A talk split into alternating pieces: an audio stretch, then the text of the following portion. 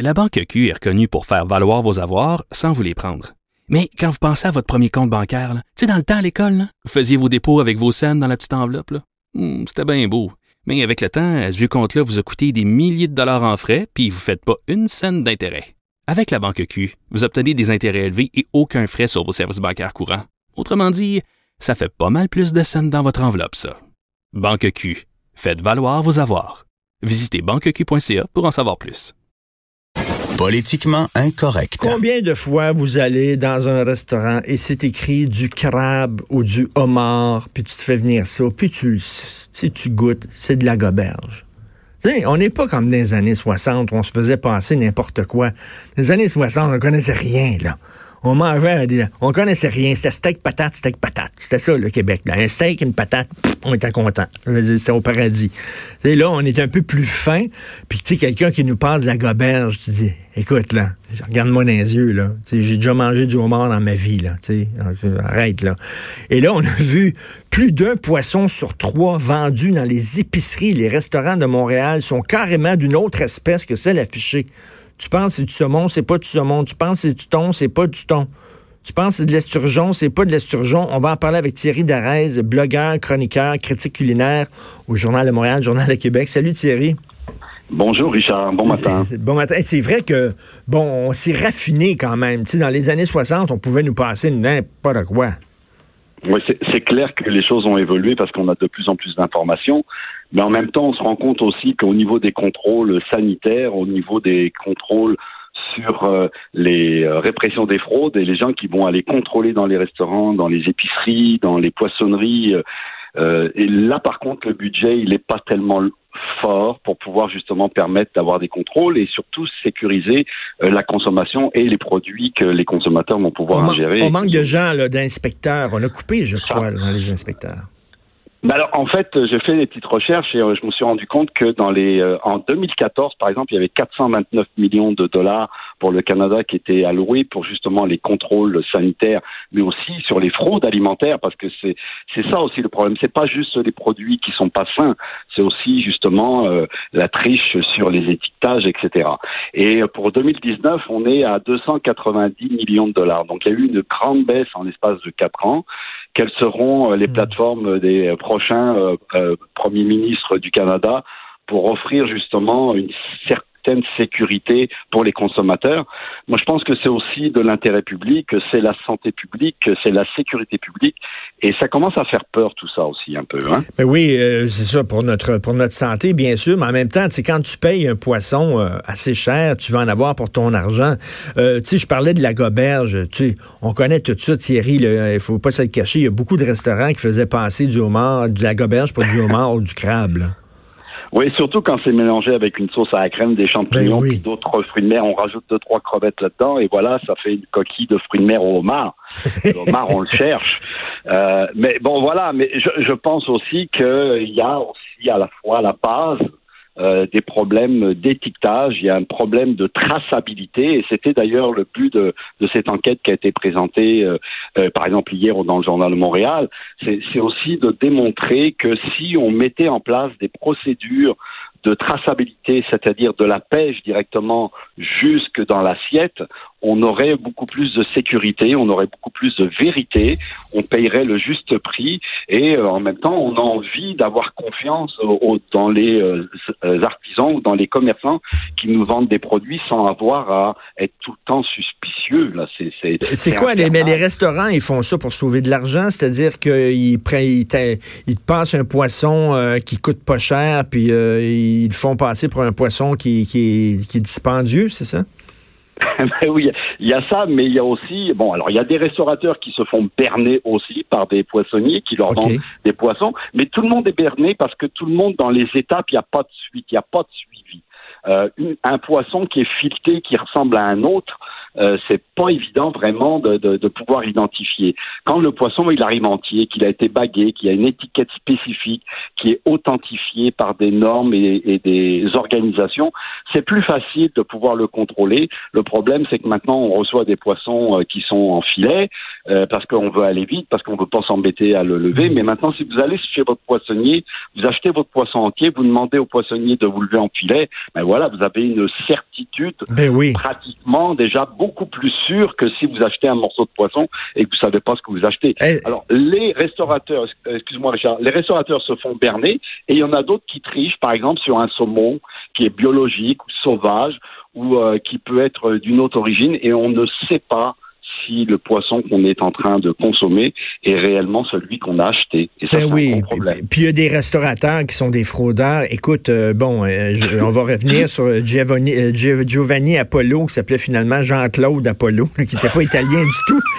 il se faisait ouais, passer pour un Italien, puis le gars, il était français. pas le seul, hein, il y en a le- d'autres. Oui, il y hein. en a d'autres, mais là, le- son cas à lui, qu'est-ce qu'il faisait passer? là? Il prenait comme de la viande bien ordinaire, puis il faisait passer ça pour des animaux exotiques.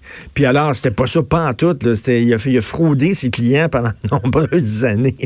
Mais bon, là, on rentre sur un cas spécifique, mais Oui. tu sais, Richard, il faut quand même revenir sur quelque chose de générique.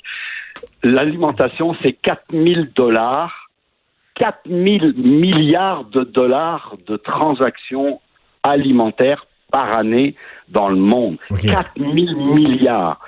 Et il y a euh, une organisation qu'on appelle l'agromafia qui a généré juste pour l'année 2019 plus de 50 milliards de fraude alimentaire.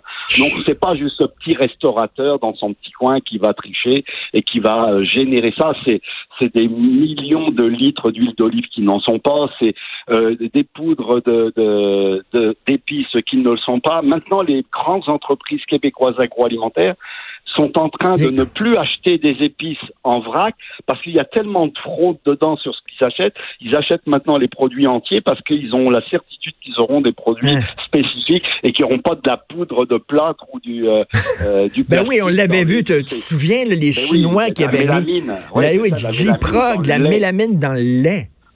C'est, dégueulasse. Donc, ça représente des milliards et des milliards de fraudes. L'organisation de la mafia et les organisations criminelles se sont emparées de ce médium-là qu'est l'alimentation parce que ça génère énormément de profits. Mais c'est surtout parce qu'il n'y a pas de contrôle. Si on mettait des normes, des contrôles fermes et des amendes euh, importantes. Par exemple, le Canada donnait des amendes de 500 dollars s'il y avait des fraudes alimentaires, mais 500 pièces. Qu'est-ce que tu veux faire avec 500 pièces de, punition?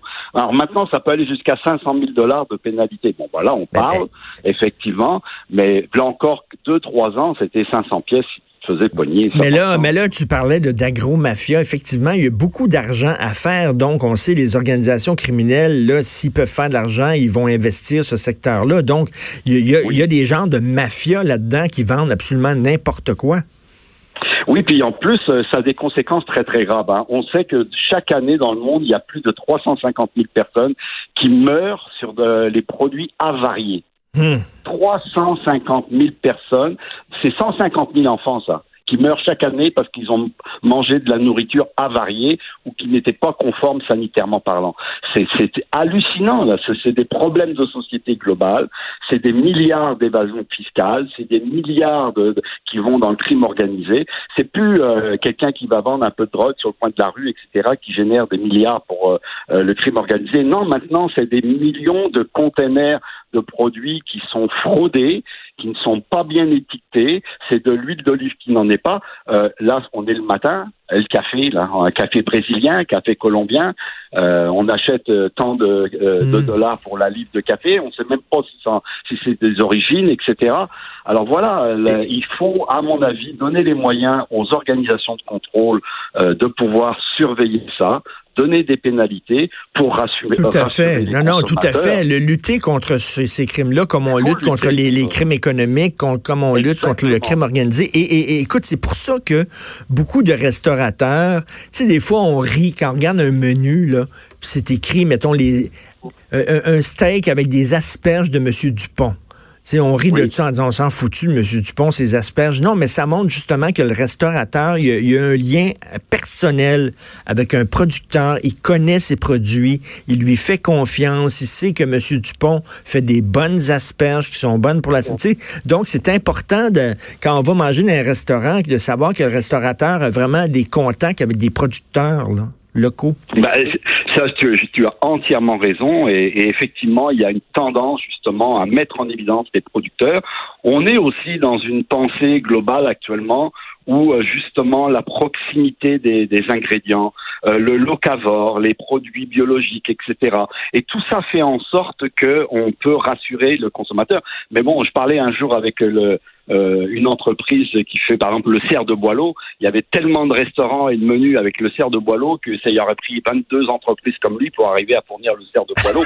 Donc, bon, tu comprends, il y a de la triche partout tout le temps, mais il faut, je veux pas faire le, le, le le chialeux ce matin, mais en même temps, je pense qu'il faut remettre justement du contrôle. Si on, on, a plus de contrôle, si on a plus de moyens pour démasquer les fraudeurs et démasquer les fraudes, et qu'on donne euh, plus de, de contrôle aux gens qui vont nous permettre d'acheter les yeux fermés, parce qu'il faut quand même euh, qu'est-ce qu'on va faire maintenant? On va arriver à l'épicerie puis on va plus être capable de, de, de choisir un ingrédient. Il y a 10%, dans, tu rentres dans un supermarché là, il y a 10% mmh. de produits qui sont une fraude.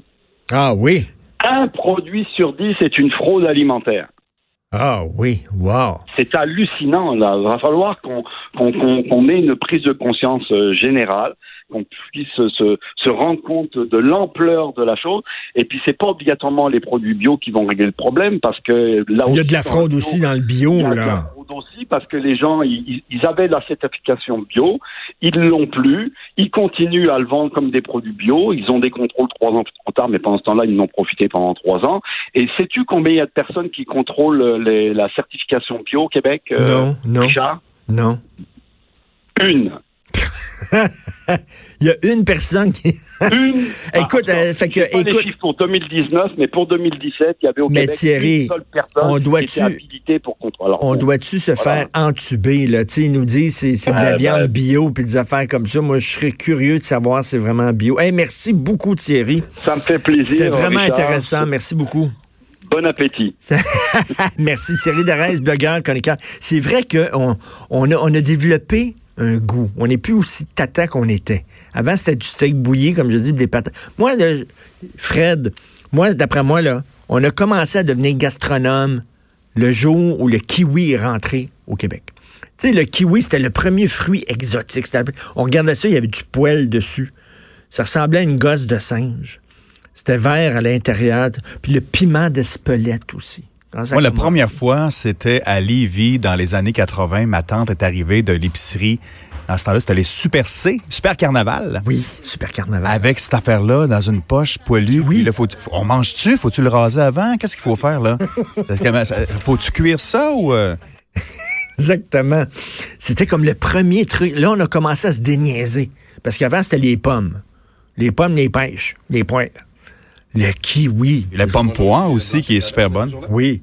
Après ça, on s'est déniaisé, puis là, cette le piment d'Espelette, puis ci, puis ça, ça se peut plus, avec euh, du sel cueilli par des moines tibétains albinos au sommet d'une montagne en Mongolie.